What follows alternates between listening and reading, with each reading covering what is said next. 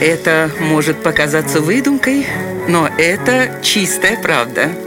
Удивительные истории на радио 1. После Второй мировой войны в Канаде началась инфляция. В 1947 году все продукты подорожали, в том числе и шоколад. Цена за плитку выросла с 5 до 8 центов.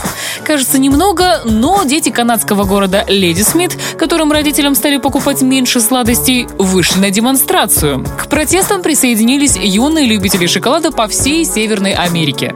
Более трех тысяч детей подписали петицию с призывом бойкотировать кондитерские магазины, пока они не вернут прежние цены.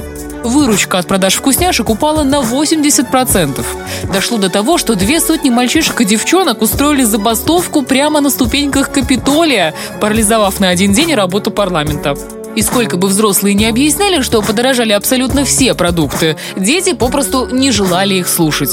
Но закончилось все весьма банально. В процессе появились статьи о том, что за детскими протестами стоят революционно настроенные коммунисты. И родители, угрожая ремнем, стали запрещать своим детям выходить на демонстрации. Вот такая вот удивительная история.